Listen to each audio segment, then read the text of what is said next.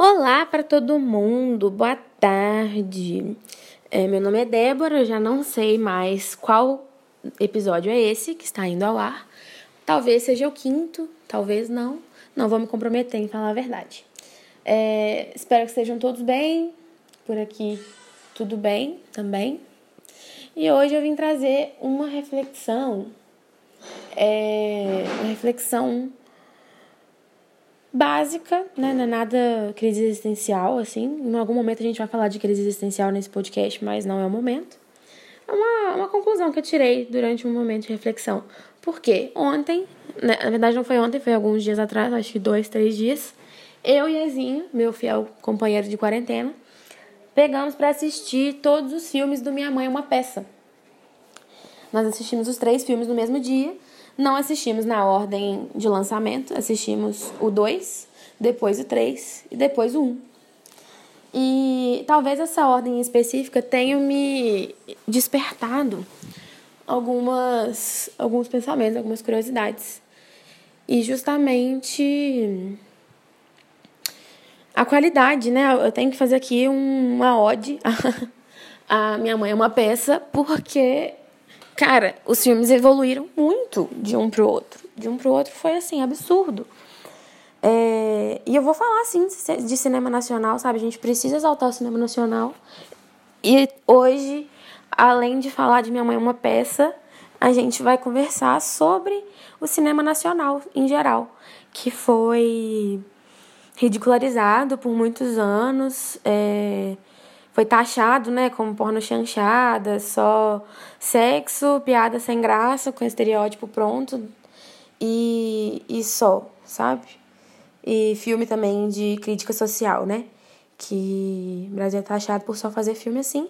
Essa parte eu concordo. Acho que quando um país é, passa por tudo que a gente passa até hoje, a gente precisa se, se manifestar, né? Por conta da cultura, por meio da cultura. E quem reclamar vai tomar banho, né? Não assiste. E vai estudar. Tô brava hoje, talvez esteja um pouquinho incisiva. Mas eu queria mesmo exaltar o cinema nacional, porque até pouco tempo ele realmente era, era taxado, xoxado também. é, e isso tem mudado nos últimos anos, isso tem melhorado os, as produções têm ficado mais diversi, diversificadas. E, além disso, os filmes é, que fogem dessa ideia, os filmes literários, cara. O Brasil tem uma gama de filme literário que é absurda, sabe? Filmes bons, filme bem feito, filme nacional, caralho. E a galera não tá nem aí, sabe? Só assiste Alto da Compadecida, que é porque passa na Globo toda semana e Lisbelo Prisioneiro, que é um dos meus preferidos. Na verdade, são dois dos meus preferidos, então eu espero que isso não, esse exemplo não seja tomado como uma coisa ruim, porque é ok conhecer, mas existe muito, muito mais né, atrás disso. E esse, esse é o meu ponto de vista ao dizer isso. E aí eu queria trazer esses dois tópicos hoje. Primeiro era falar, elogiar o trabalho de ator que o Paulo Gustavo teve na hora de desenvolver a Dona Hermínia, cara. Porque de um filme para o outro é nítido, é lindo de ver a evolução do personagem. Sabe? Nossa, eu queria muito chamar a atenção de vocês para isso. Um dia, quando vocês estiverem à toa, pega pra ver. É, pelo menos o, do 1 um pro 2, sabe? O 3 ela tá parecendo um pouco a Meryl Streep. Não sei o que fizeram com a maquiagem. Mas ela no 2 é absurda, assim, de, de lindo de ver a evolução do personagem. Com isso também já deixo claro aqui que o meu filme preferido da trilogia é o 2. Caso vocês queiram deixar a opinião de vocês, mande um direct ou uma mensagem no Twitter. É, ou no Instagram também, fique à vontade. Vocês me achando em qualquer lugar. Eu não tenho Facebook, né? Então realmente são só essas duas redes. Podem ficar à vontade. À vontade, à vontade. E aí, para me falar, né, no caso.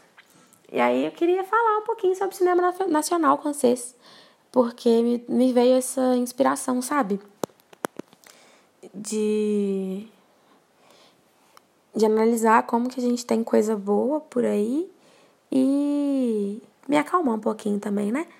Porque eu dei uma bronca aí no começo do episódio e tirei vocês da tranquilidade. Eu também estava um pouco agitada, mas agora já me contive, tô tranquilinha. Espero que isso não tenha interferido na qualidade do áudio, porque agora eu tô um pouco insegura com a qualidade do áudio, mas é o que a gente tem para hoje. Tá? Espero conto com a colaboração de vocês. Caso alguém queira doar para a caixinha, é, fica aí meu apelo para comprar equipamento. Porque, né, esse podcast vai, vai estourar, só uma questão de tempo. Pessoa otimista. Vou chamar de otimista para não chamar de idiota. E aí eu queria citar com vocês algumas das obras-primas, assim, do cinema nacional e fazer o meu ranking. Vou fazer em sistema de ranking que eu acho que fica mais organizado. Em primeiro lugar, é um dos mais clichês de todos, eu sei, mas a trilha sonora me ganhou e a presença do Celton Mello nele também me ganhou, que é Lisbela e o Prisioneiro. Eu acho esse filme a coisa mais linda que tem. Eu sempre choro, sempre rio, sempre tudo. Posso ver ele 15 vezes, né? Tipo o Alto da Compadecida, a gente nunca enjoa. E a presença do Celton Mello nele realmente me me deixa um pouco sem ar. Mas a gente vai falar de Celton Mello mais à frente. Nesse episódio mesmo, eu espero passar essa vergonha com vocês. E aí, é, a trilha sonora dele é a coisa mais linda, né? Aquela música perfeita, uma das versões, né? Daquela música. E agora, que faço eu da vida sem você? Você não me ensinou a te esquecer. Essa música é linda. Linda, linda, linda. Essa não é a versão original, se eu não me engano. Ela foi feita pro filme. É linda porque é mais calma, a versão original um pouquinho mais animada que também é ótima de se ouvir, mas uma outra ocasião. Como eu disse para vocês no, no, no episódio. Epa, a gagueira tá chegando. Tá muito chata essa desfluência. Não tô gostando, não. Mas vocês vão ser obrigados a ouvir, porque eu falei que não ia ter corte, né? Então, fica aí esse trupico, né? Vamos ver se eu vou lembrar, conseguir voltar ao assunto depois de ter falado em outra língua para vocês que eu estava dizendo? Talvez eu não me recorde. Que agonia, não lembro mesmo. Que pena. Enfim, mas queria dizer. Ah, sim, lembrei sim. Porque num dos, episódios aí anteriores. é muito difícil. Um dos episódios anteriores, a gente falou sobre música e como que dá pra ouvir todo ritmo de música só cada uma em uma ocasião. E é o caso dessa música. Existe a versão mais calma para uma ocasião de mais sofrimento, né? Porque a letra dessa música é um pouco triste, dramática.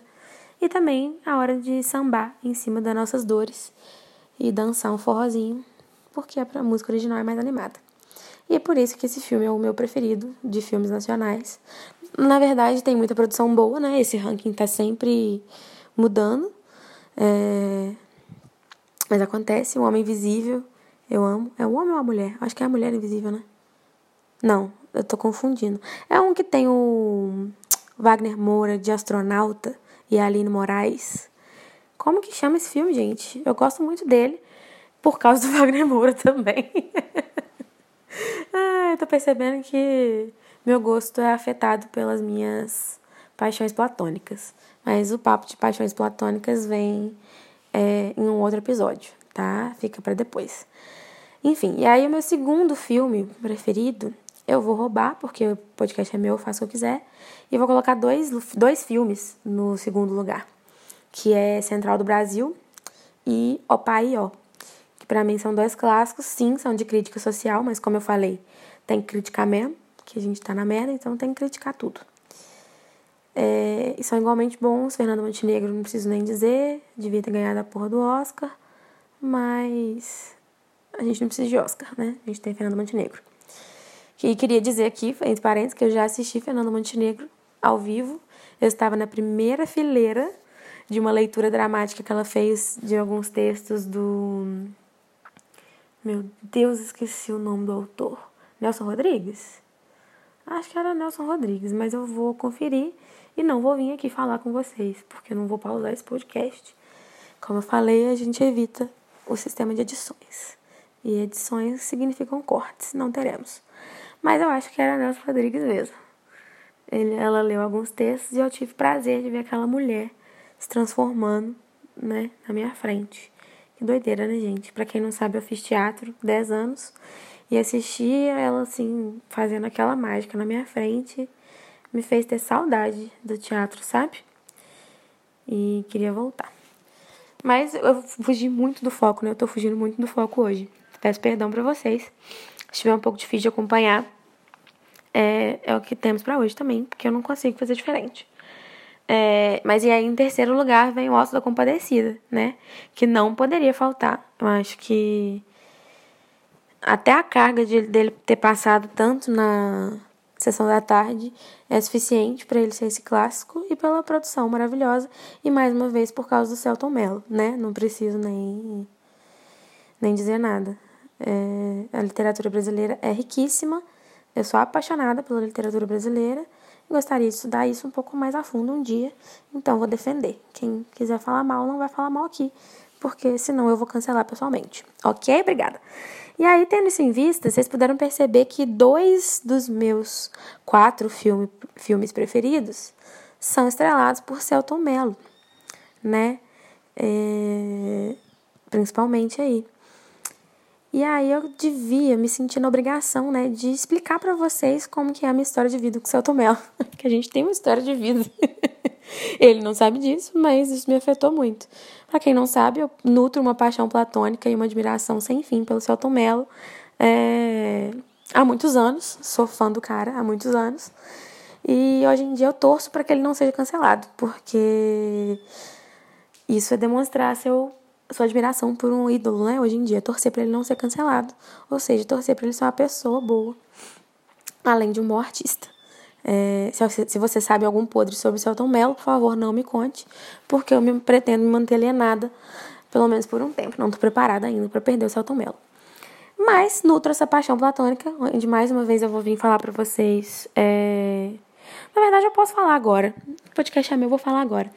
Uma característica muito forte minha, para vocês entenderem essa história, vocês têm que saber disso, é que inúmeras vezes durante a minha vida, é, eu posso citar até, sei lá, sete casos de pessoas que não vão me comprometer, né?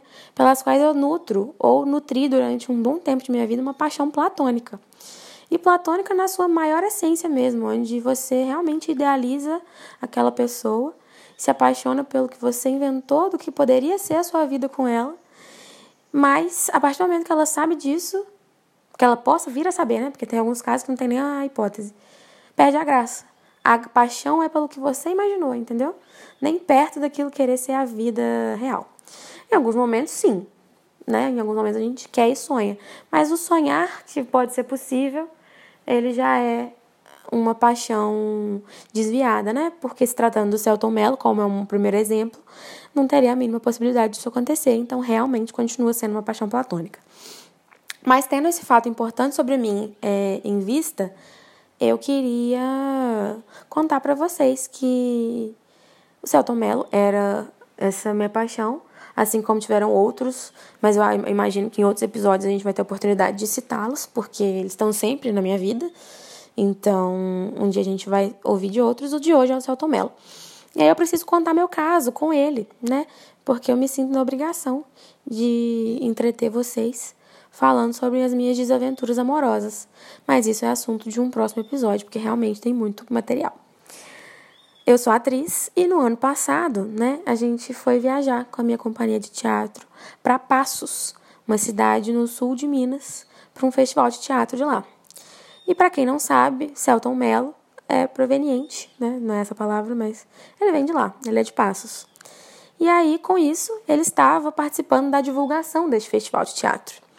Ele participou da divulgação e a partir daquele momento, eu não sei quem foi que teve o primeiro surto, né? Alguém, quem da minha companhia teve o surto de deduzir que Celton Mello estaria nesse festival de teatro, por ter participado da divulgação e por ser de lá, é, por ser um feriado também a gente pensou na possibilidade dele estar lá.